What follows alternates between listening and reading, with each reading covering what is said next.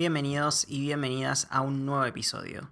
Bien, no sé cuándo voy a subir este episodio en principio, em, porque, bueno, sé que esto es raro decirlo en un podcast, ¿no? Generalmente uno sube el episodio e intenta ser atemporal, ¿no? Es, el día que, que, se suba. Pero estamos pasando como una situación muy complicada en lo que es Buenos Aires, Argentina. Básicamente tuvimos una tormenta muy fuerte eh, que especialmente impactó en, el lado de Bahía Blanca. Eh, yo no estuve ahí, pero fuerza a los chicos y chicas de Bahía Blanca que la están pasando súper mal, les destruyó la ciudad entera, eh, están teniendo problemas de, de, luz, o sea, toda la ciudad está sin luz. Y bueno, básicamente es un desastre. Fue un gran temporal que básicamente arrasó con todo lo que se puedan imaginar. Eh, levantaba sillones enteros, o sea, arrasó con árboles, árboles viejísimos que básicamente tiró, se, se caían abajo. Por suerte, esto fue todo a las 3 de la mañana, por lo que no hubo ningún herido, salvo creo que en Bahía Blanca hubo muertos, pero no quiero hablar por hablar. Eh, pero en principio fueron todos, o sea, la mayor cantidad de heridos fueron los autos, que a ver, la, pasaron bastante mal, esa es la realidad. Eh, fue un desastre y, bueno, eso nos eh, puso a todos en una situación complicada porque muchos, muchos de estos árboles se cayeron encima de los postes de luz y nos dejaron sin luz a prácticamente todos en, en lo que es la ciudad de Buenos Aires y también alrededores. Eh, algunas, algunos ya volvieron, yo estoy grabando esto desde mi casa y, tengo luz, pero no tengo internet, porque el servicio de internet, en, mi caso mi querido Fivertel, eh, no es tan rápido como yo pensaba. De hecho, yo ni sabía que me había quedado sin internet y tampoco sé si es un tema del cable. Así que pido disculpas eh, por el tema de cuándo va a ser subido este podcast, porque la verdad no tengo idea. Y otra cosa por la que pido disculpas previamente, aunque me parece que quizás después en Spotify suene bien, o en todos los medios donde se sube este podcast, es el tema del volumen. Lo veo muy bajo y me parece que es una de las últimas actualizaciones de Windows 10 que está haciendo algún tipo de estrago en mi querido micrófono. No lo sé. Eh, si saben algo, escríbanme porque me interesa mucho saber eso. Igual yo desde el lado de la edición de, de audio voy a hacer todo lo posible porque se escuche limpio y bien y no saturado, ¿no? Así que bueno. Vamos al tema de este podcast, porque por más que eh, no tenga red para subirlo y esté bastante complicado con el tema de internet, eh, dije, no, quiero hacer este episodio porque vengo haciendo vengo teniendo un proyectito mío en el cual les quiero, les quiero contar de qué se trata. Eh, no tanto a modo de spam, aunque básicamente es como mi propio podcast, ¿no? Tengo, tengo todos los derechos reservados a hacer spam de mis propios productos. Pero, a ver, en realidad lo que me interesa es darles como mi iniciativa de ejemplo para que ustedes puedan empezar a hacer la suya. No de este tema particular que les voy a hablar de mi producto, sino de cualquier tipo de producto que quieran emprender. ¿sí? Esto va dirigido tanto a desarrolladores que están empezando o a cualquier persona del sistema que está empezando, pero especialmente a los que ya están más eh, especializados, ¿sí? más, eh, veteranos en el tema, porque va a depender de muchas áreas que ustedes dominen y ahora me van a entender por qué. Así que sin más dilación les voy a contar un poco el proyecto que tengo entre manos. ¿sí?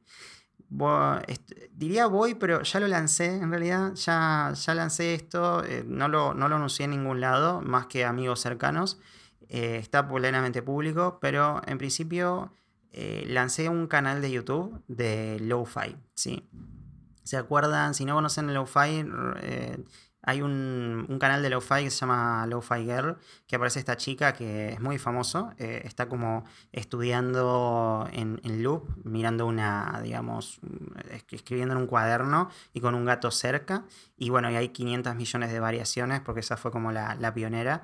Y después hay un montón de Lo-Fi Girls por ahí, de todo tipo. Hay hasta una de Argentina. Y, bueno, y también hay otros canales de lo-fi que son, em, nada, imágenes estáticas, eh, o hay, por ejemplo, lo-fi de los Simpsons también, hay, de todo, ¿no? Pero bueno, para el que no conozca cómo funciona esto, ¿qué es? Eh, les comento, lo-fi significa, son una especie de siglas, eh, que sería más un acrónimo, ¿no? Una abreviatura, que significa low fidelity que es justamente música en baja, baja calidad, ¿no? Y muchos me pueden decir, pero eso es raro, ¿no? Es que, que ¿por qué escucharía música en baja calidad cuando puedo escuchar un disco de, original eh, de los 70 en, la, en esa calidad, ¿no? Bueno, el lo-fi tiene particularidades muy específicas que tienen que ver con la cultura de Internet, ¿no? De hecho, nace de la cultura de Internet. Estuve, el otro día estuve metiéndome en Wikipedia y navegando por varios artículos. La verdad que la historia del lo-fi en sí es muy abarcativa. Es una especie de subgénero, aunque no es un género en sí, porque, digamos, replica otros géneros, pero no tiene eh, una insignia de género musical. Eh, aún así, sigue siendo un, un gran, ¿cómo les puedo decir? Un gran cúmulo de temas musicales que son súper interesantes de de, escuchar para un propósito específico. Y ahí vamos al tema, ¿no? ¿Para qué sirve el lo-fi? Para estudiar, para concentrarse, para relajarse. Eh, es, la típica música que tenemos de fondo cuando nosotros estamos haciendo algo y queremos tener algo de fondo, ¿no? Eh, que sea algo que principalmente no nos distraiga, ¿no? Esa es, la parte más, eh, más interesante del lo-fi. Entonces, todos estos eh, componentes hacen al lo-fi una excelente eh, lista de reproducción, ¿sí? un excelente eh, componente para dejar de fondo en un canal de YouTube o en Spotify o en cualquier tipo de, reproductor de audio, ¿no? Para dejarlo de fondo ahí en nuestro otro monitor o, de fondo mientras estamos trabajando, estudiando, saliendo a caminar, disfrutando de la vida, ¿no? Disfrutando de los placeres y teniendo un, compañero de fondo. Ahora bien, eh, hay varios componentes, ¿sí? Hay varios artistas de lo-fi, especialmente DJs, pero también hay gente que se sienta y crea sus temas lo-fi en su casa, dándole unas vueltas a ciertos temas, haciendo remixes, ¿no? Hay gente que agarra, eh, por ejemplo, una base ya más o menos preconstruida de lo-fi, eh, porque lo que no comenté es que el, lo-fi hay muchos tipos, ¿no? Pero el, principal y el más conocido es el lo-fi hip hop, que tiene que ver justamente con el, rap. Entonces agarran una base con un beat y empiezan a, trabajar sobre eso. Y por ejemplo, el de los Simpsons pone frases de los Simpsons, medio, medio depre, medio para abajo, tipo la, típica cuando a Bar le rompen el corazón, eh, cosas así, ¿no? Entonces, siempre, siempre va hacia abajo. O sea, hay low-fi como por ejemplo el de Chill Hop, que es un poquito más movido. A mí me encanta ese porque sirve para no dormirte, ¿no? Para mantenerte activo. Pero hay todo tipo de low-fi. Esa, es la realidad. Y lo lindo de eso y internet es que hay low-fi para todos los gustos. Prácticamente hay un tipo de low-fi para cada persona que existe en esta tierra. Así que bueno, yendo un poco más al, al grano ¿no? de la cuestión al tener todos estos, eh, todos estos subgéneros, llamémoslos, de lo-fi, eso hace que la gente se siente y cree sus propios, eh, sus propios temas en su máquina, porque todo esto es música digital. Ustedes pueden tranquilamente agarrar eh, y digitalizar un instrumento, tipo tienen un, órgano o tienen una guitarra y bueno, a través de programas que no conozco mucho yo de música en ese sentido, pero a través de programas de, de, este estilo, ¿no? Eh, tipo Ableton, que es un poco lo que estoy usando para, este podcast, se puede digitalizar esos instrumentos eh, y llevarlos a eh, diferentes tonos, diferentes melodías que, están filtradas por una especie de efecto así de, viejo, de baja fidelidad, cuando en realidad no es que sea de baja fidelidad en sí, como, como en los viejos tiempos, sino que es una especie de filtro que eh, funciona muy bien, se escucha bien, es, de alta fidelidad, pero suena como si fuera de baja, ¿no? Suena como si estuviéramos escuchando una radio, como si es, el típico sonidito ahí de, interferencia, es, algo que apela mucho a la nostalgia, ¿no? Entonces, ese es el componente más importante, ¿no? La, nostalgia. Porque al sonar como antes, eh, capaz los millennials somos los que. Millennials y hacia atrás, ¿no? Eh, capaz hay algún centennial loco por ahí que eh, le guste mucho esto pero especialmente al, lado millennial eh, que se crió con, la radio de fondo en los autos de los viejos y todo eso, eh, para nosotros es como súper bonito eso. Obviamente esto hablando de millennial hacia atrás, pero como esa es mi, mi generación, no quiero hablar de generaciones que no conozco, pero sé que también están eh, más atrás la generación X, la generación Y, todas esas generaciones. Bueno, la Y creo que me estoy confundiendo, es... bueno, los boomers, todas esas generaciones, perdón, no tengo acá un, no tengo internet, entonces no puedo buscar bien las generaciones. Pero en principio toda la, gente que, nació con una radio entiende que el lo-fi es, es, una forma de nostalgia muy fuerte, ¿no?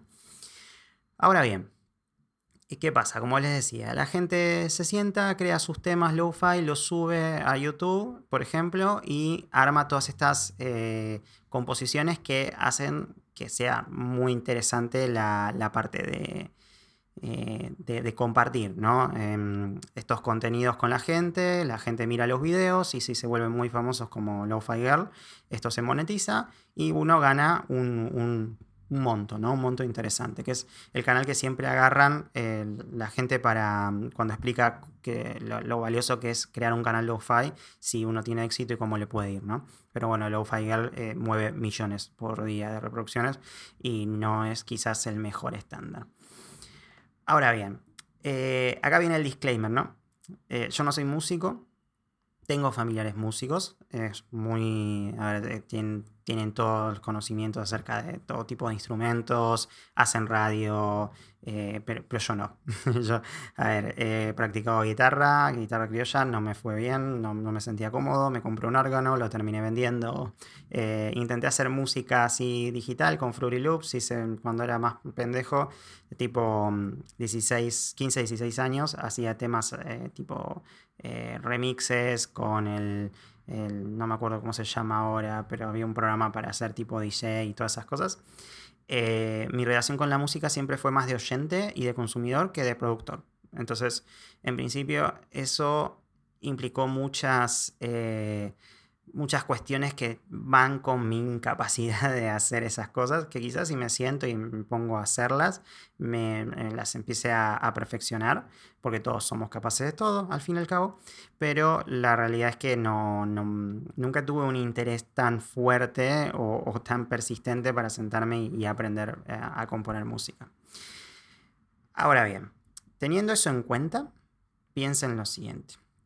Yo no sé componer, pero tengo un conocimiento leve de lo que es eh, la inteligencia artificial, el, machine learning, los agentes inteligentes eh, y, algunos conceptos teóricos ahí en el aire. ¿no? Nunca, no, soy científico de datos, esto ya se los había contado, pero, pero sé que existen muchas herramientas de este estilo y soy curioso y a la vez soy desarrollador. Entonces la curiosidad y el desarrollo se llevan muy bien de la mano. Esto me lo puede afirmar cualquiera que esté en el rubro eh, e incluso los que no también. Entonces dije, bueno, en TikTok hay millones, yo, miro TikTok especialmente cuando, cuando voy al baño, cuando tengo alguna actividad muerta por ahí, de esas que llevan tiempo y uno no puede hacer otra cosa. Entonces, eh, en TikTok me estaban saliendo muchas de estas inteligencias eh, eh generativas de diferentes tipos de cosas, ¿no? De imágenes, de música, eh, de textos, bueno, el típico chat GPT también. Pero ¿qué pasa? Todas esas herramientas siempre terminaban en una web y esa web te daba como, era freemium, ¿no? Te daba una serie de, no sé, por ejemplo, imágenes, pero tenían un watermark, una marca de agua, una especie de filtro encima de la imagen que implicaba que era de esa, de, esa página y generalmente tenía un, límite, ¿no? Por ejemplo, no sé, podés generar hasta cinco imágenes, podés generar hasta cinco temas de música y así. Y yo no quería esa limitación. Yo digo, tengo una 3060 Ti, ¿no? Tengo una GPU interesante. Eh, yo quiero generar mis propias imágenes, mi propia música, lo que sea. Eh, pues, quiero entrenar una, una IA si es necesario dentro de mi máquina en mi propio servidor. Porque, a ver, es obvio que este tipo de páginas que son freemium, eh, no, no, no es que no nos ofrezcan cosas gratis, o sea, infinitas, porque no quieran, sino porque tienen que pagar los servidores. Un, servidor tiene una carga y eso tiene que pagarse, ¿no? Además de ser un negocio, fuera, fuera de eso. Entonces dije, bueno, si yo tengo toda esta capacidad en mi máquina, eh, quiero usarla, tengo, tengo un Ryzen 5 5600 X, creo, creo ¿eh? no, tengo internet para ver Notion. Dios, ¿cómo estoy sufriendo esto? Eh? no, se queda sin internet y se vuelve ciego, es increíble. El mundo es gris, como, el, como el editor que estoy usando para grabar esto, que en algún momento lo subiré. Se dan cuenta del sufrimiento, ¿no? Bueno, volviendo al tema. Eh, tengo todas estas capacidades, entonces empecé diciendo, bueno, ¿Qué es lo primero que tiene un video de lo-fi? Imágenes, ¿no? Entonces empecé a investigar guías generativas, pero a través de GitHub. Me metí a GitHub y empecé a buscar ahí, porque yo sabía que en open source, ¿no? En el código que nosotros podemos ver, eh, tranquilamente un repositorio de GitHub uno lo puede bajar y puede hacer sus pruebas y si ese repositorio implica que hay un servidor, uno generalmente ¿no? sabe que eh, todo eso va a ser eh, free, porque al fin y al cabo lo que uno tiene que entender es cómo eh, montar ese servidor, saber cuestiones de desarrollo. Por ejemplo, el que yo estoy usando ahora para generar imágenes se llama Focus con tres OS, básicamente, que es como una especie de mezcla entre Mid Journey y eh, Stable Diffusion, ¿sí? que son dos eh, IAs generativas muy fuertes. Pero Mid Journey es súper pago, básicamente, y tiene un, arte espectacular. Y Stable Diffusion es gratis, pero eh, solo Stable Diffusion, la verdad que anda regular, no, no, es, no es Mid Journey. Y lo que tiene es que para que funcione más bonito hay que cargarle determinados modelos que uno va y los encuentra por ahí, ¿no? No es ningún problema. Pero eh, requiere más configuración y es más, es más complicado. Entonces, cuando llega Focus a escena, ¿no? Es relativamente nuevo, no sé cuánto tiempo tiene.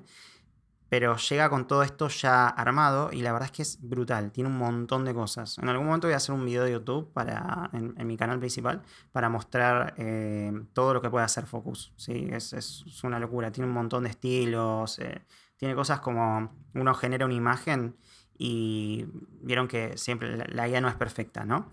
Eh, entonces, a veces, no sé, hay una oreja que se ve medio recortada, medio rara, entonces eh, hay una herramienta que, uno puede subir una imagen y, decir, y hacerle como una especie de, de, marcado con un lápiz y decirle, che, arregla esto y se va a centrar en replicar la imagen arreglando solo esa parte, ¿no? Reconstruyendo los píxeles. Y lo hace súper bien. Porque claro, la IA en realidad ya sabe eh, qué es una oreja, eh, qué es un ojo, eh, pero a veces el posicionamiento o, el overlapping ¿no? entre una cosa y otra, por ejemplo el pelo y, la oreja, que pone la, oreja en un lugar donde después tiene que poner el pelo y le queda mal el pelo o le queda, mal, le queda recortado la oreja. Entonces todo eso uno le puede decir, no, mira, Acá es donde vos tenés que corregir y, y les decís, ok, esto es una oreja, ¿no? No le decís literalmente es una oreja, lo sabe. Entonces agarra la IA y te lo reconstruye y lo reconstruye súper bien. Obviamente todo esto funciona con modelos de aprendizaje ya entrenados, que son una maravilla. Son unos cuantos gigas, tengan en cuenta que mínimamente deberían tener 20 gigas libres para esto, solamente para Focus. Entonces, eh, y me estoy quedando corto, me parece. Entonces, básicamente, eh, con esto nos ahorramos un montón de trabajo artístico, ¿sí? Y acá puede venir mucha gente que es súper detractora, ¿no? De esto y dice, no, pero esto le roba el trabajo a los artistas. No, saben que no. Ya lo hablé en otro podcast. De hecho, no sé si fue el anterior o el anterior anterior. Pero ahí cuando el podcast se llama La IA no te va a dejar sin trabajo, escúchenlo con mucha atención y van a ver que no le van a robar el trabajo a nadie, ¿sí? Además, si mi canal eh, de Lo-Fi se vuelve súper grande y espectacular, contrato un artista que me haga el resto de las imágenes. No tengo ningún problema, no se me caen los anillos. Pero ahora mismo que no tengo un, solo mango, me sirve un montón. Así que bueno, eh, obviamente eh, las ideas generativas de imágenes no son coser y cantar, ¿sí? Eh, hay que saber hacer bien el prompt, el prompt es la parte donde uno pone el texto que son las instrucciones por las cuales va a responder la IA y la verdad es que nunca es la primera imagen, es probar y probar textos y después probar calidad, probar resoluciones, porque hay resoluciones que eh, en ciertos aspect radios y te hacen más escenario atrás, otros no tanto. Eh, además, es como que lo que yo noto con Focus ahora mismo, no sé si es que la estoy manejando mal, pero me hace unos modelos muy específicos de chicas de anime, por ejemplo, porque estoy trabajando mucho con, lo que es eh, generación de imágenes de anime, que es como lo que más se mueve en, en lo-fi, ¿no? Al menos en los estudios que hice. Por lo cual, eh, veo, veo como que me está llevando siempre al mismo dibujo, como si hubiera contratado a un artista específico que sabe hacer solo un tipo de cara de, chicas de anime. Y especialmente chicas, o sea, me, apunta como mucho a ese género. Entonces eh, me, cuesta como correrme un poco hacia otros estilos artísticos que quiero explorar a través de, escribir eh, estos, estos prompts, ¿no? Em, además, como tengo cero capacidades artísticas, no, no, puedo, no puedo editar eso y, o inspirarme como otros diseñadores y crear una, una, que yo quiera, ¿no? Entonces me tengo, estoy como limitado a esto, ¿no? Bien, generé un par de imágenes que me interesaban y me compré Filmora, un programa eh, conocidísimo, que mucha gente que le, le mencioné a Filmora me, dije, me dijo, eh, no, pero deberías usar Premiere, deberías usar DaVinci Sí, eh, a ver, está Sony Vegas, yo antes manejaba Sony Vegas, lo sé, lo sé bien. Pero ¿qué pasa? Toda esa gente eh, lo piratea y, la verdad es que sentarme a, pagar Premiere es carísimo, creo que es eh, mensual. DaVinci también es súper caro, son programas que son carísimos y yo como estoy intentando mantener el negocio lo más limpio posible de esto, cosa de que después no me, no me demanden o me bajen algún tipo de, monetización por estar usando programas sin licencia. Dije, no, esto lo tengo todo eh, perfecto. De hecho, tengo hasta pagado Windows 10. O sea, eh, ustedes me van a decir, uh, pero te gastaste un montón de plata. No, era la época donde eh, Microsoft liberaba esas claves para empresas y a las empresas les sobraba y después las vendía, no sé, a 5 o 3 dólares. Y estoy hablando hace años, cuando 5 o 3 dólares eran, no sé, 100 pesos. Sí, a ese nivel. Así que nada, eh, intento no piratear nada dentro de lo posible. Eh, para que justamente eh, cuando tenga que comercializar no tenga estas trabas, ¿no? Así que bueno, me compré el Filmora, me salió por oferta navideña 50 dólares, no lo pagué con una tarjeta de crédito, lo pagué con, con mi cuenta de PayPal. Eh, y la verdad es que, porque, yo tengo como mis ingresos de los cursos de Udemy, ¿se acuerdan que les conté? Ingresos cortísimos, muy chiquitos, pero bueno, me sirve mes a mes que, me da esa, esa, ventaja. Así que en principio lo, pagué, a ver, se puede pagar con PayPal o con tarjeta de crédito, o tiene como 20 millones de medios de pago, la verdad es genial. Y cuando lo compré, después me puse a ver eh, un par de tutoriales de cómo usarlo, pues yo ya lo conocía, sabía que tenía como mucha eh, simpatía con respecto a los servicios de streaming y de, publicación de video como YouTube y demás. Es como que está muy cerca de eso, ¿no? A diferencia de quizás otros programas que, nada, te editas el video y después arreglate en la parte de, las redes sociales. Filmora no, está muy centrado en eso. Y además tiene un montón de efectos que la verdad son geniales, te solucionan la vida. Hay muchos pagos, eso es cierto, pero los gratuitos dentro de lo que es la compra de Filmora eh, son más que suficientes y, personalizables. ¿no? Eh, no conozco todo lo que puede hacer el programa, pero a día de hoy estoy bastante conforme. Entonces, cuando me, mm, me puse a armar como el, el video, me bajé un, una música sin copyright, ¿sí? Plenamente para probar, para hacer unas pruebas ahí de, cómo iba a funcionar, no iba a usar esa música puntualmente, eh, pero la dejé ahí como una especie de, una especie de lo-fi que había encontrado por ahí. Y mm, después puse la imagen y encima puse unos efectos así de tipo nevado. Que todo eso lo tienen ya publicado en un video que. El primer video, digamos, que está publicado. Que me gustaría publicar más, pero hasta que no tenga internet va a ser difícil.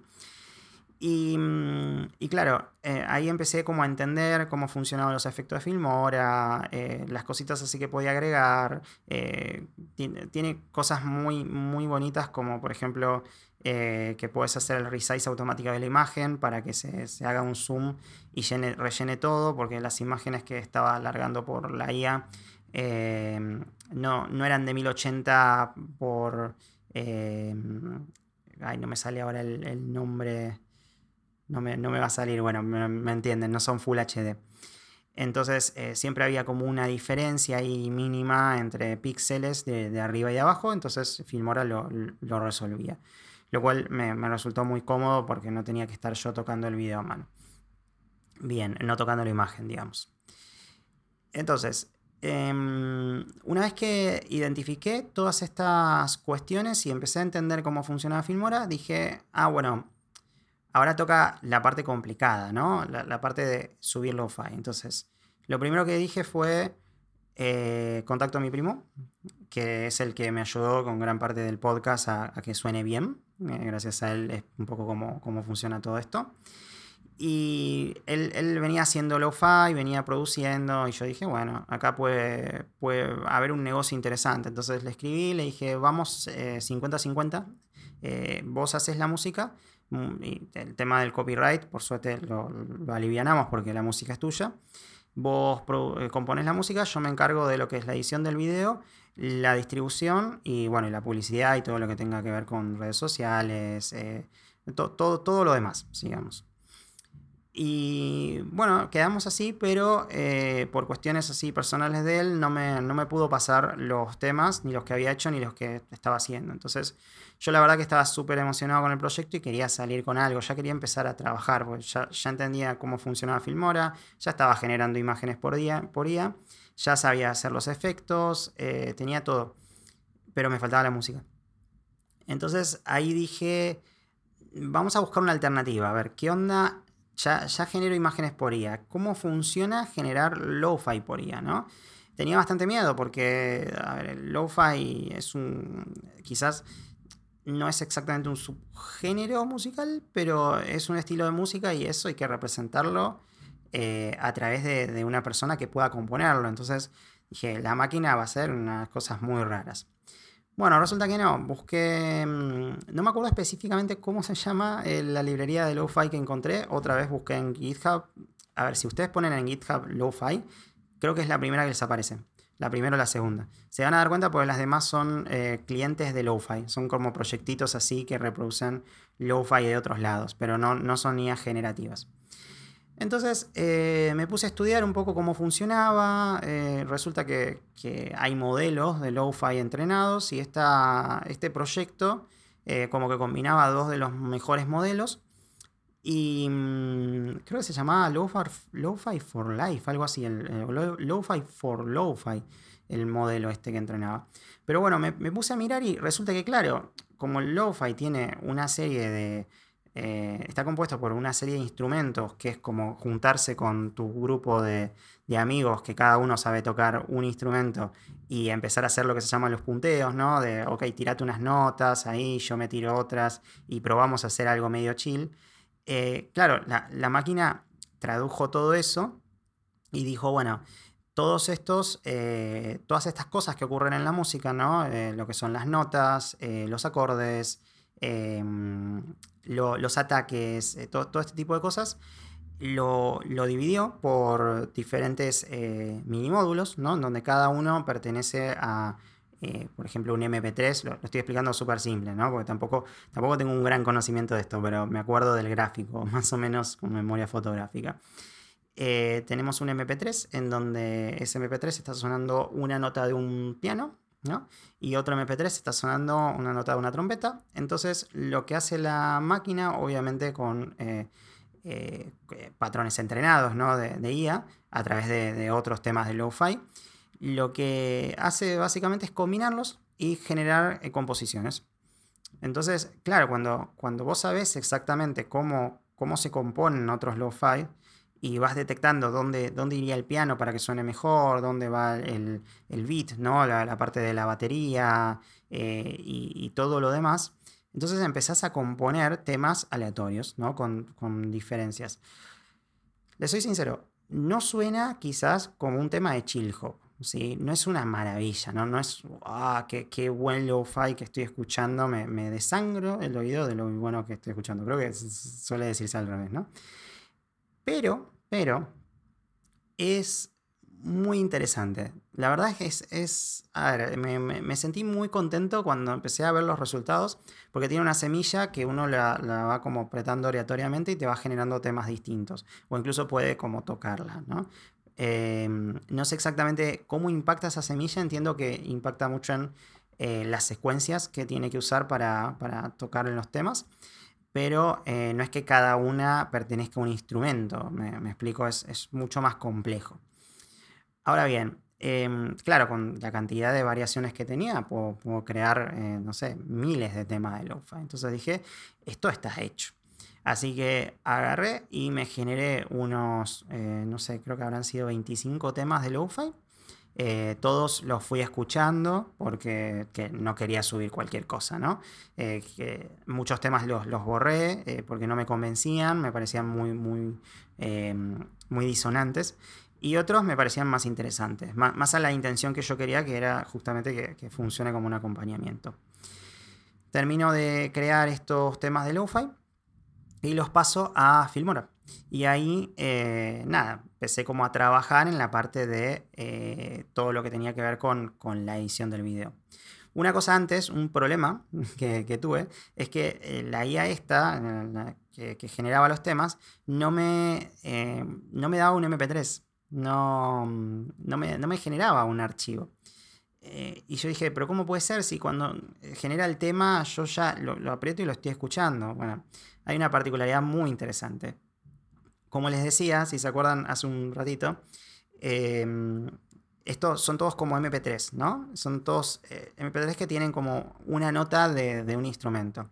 Y esos MP3 te los descarga en, el momento del servidor, en el momento de, generar la música. Entonces, lo que hace es lo más parecido a. Eh, ¿Vieron estas eh, cajas de música que eh, de, la antigüedad que son como una especie de cilindro y que tienen como puntitos y vos vas pasando esos, o sea, vas girando el cilindro y los puntitos van golpeando, eh, son como unas perillas, van golpeando y van generando la, música. Bueno, esto funciona así. La, la IA genera una secuencia y sabe eh, a través de esa secuencia que, tiene que ver con el, con el SID que nosotros le pasamos, es como que crea un pentagrama mental, ¿no? Entonces, en cada, cada segundo, vamos a llamarlo así, tiene, tiene como un timeline interno en donde va a llamar a un MP3 distinto. Y lo hace en tiempo real en el momento que nosotros le damos play. Esto está creado en React, así que va, eh, funciona por, por los eventos reactivos. Y es muy interesante porque, claro, no existe un MP3 grabado entero que tenga toda la información, sino que lo que hace es, eh, en principio, llamar a los MP3, a, uno o a varios, porque al fin y al cabo son varios instrumentos eh, interactuando a la vez, en el momento preciso que necesita en, en el segundo, ¿no? Y, eso es una locura, porque claro, termina el tema, termina de usar los MP3 y vos no te quedas con nada, porque básicamente son todos como instrumentos separados, como si se hubieran juntado, ¿no? Varias personas a, hacer una orquesta en un momento y después se van, ¿no? Entonces ahí entró como la primer problemática, ¿cómo paso yo esto a un MP3 compuesto, ¿no? Con toda la información. Bueno, empecé a investigar, me metí en el código, intenté generarlo a través de eso. Eh, medio que no entendí muy bien por dónde venía el código, esa es la realidad. Eh, le di unas vueltas, pero era muy complejo. Y dije, bueno, podría grabar el eh, sonido que sale en el momento que se reproduce y después guardarlo. El, proyecto este tiene un rec arriba, un botón rec que uno aprieta y hace lo mismo. ¿sí? Graba el tema cuando está reproduciéndose y cuando soltamos el rec eh, lo guarda. ¿sí? Pero hay dos problemáticas. Cuando el tema es muy largo, no me funciona. ¿sí? Por alguna razón no me, no me graba nada, entonces pasé todo, pasé cinco minutos escuchando varios temas, saqué el rect y no, no funciona. Debe haber un bug ahí. Y otro tema es que yo lo quería automatizar, ¿no? Yo quería eh, ponerlo a grabar, irme a otro lado y, y, que eso después quede. Entonces me encontré una extensión en Chrome que se llama algo así como Audio Recorder, que lo que hace es eh, grabar 20, 20, minutos de eh, lo que esté pasando en la pestaña actual, ¿no? Sirve mucho para meetings, ¿no? Para grabar meetings y ese tipo de cosas. Entonces bajé ese programa, lo puse a andar, reproduje el tema lo-fi y me fui, me fui a comer. Cuando volví tenía 20 minutos de lo-fi. Entonces lo que hice fue llevármelo a Filmora y en Filmora lo, lo que tienen, como cualquier programa de edición de video, eh, cuando ustedes tienen una pista de audio, pueden ver todo el tema de eh, todas las ondas de audio. ¿no? me acuerdo cómo se llama este, este gráfico que genera el, audio, que, va en estéreo, ¿no? Que tiene toda esta parte de arriba hacia abajo y que genera todos estos, picos, ¿no? ese gráfico me encantaría que alguien me lo diga en comentarios o algo. Bueno, les decía, entonces al ver esos picos uno puede ver los momentos de silencio. ¿Y qué pasa? Este, mm, este programa, cuando eh, básicamente mete como un silencio de unos segundos entre el principio del tema y el final del tema de lo-fi.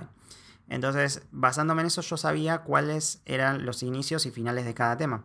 Entonces ahí pude recortar y armar como diferentes combinaciones de esos temas, ¿no?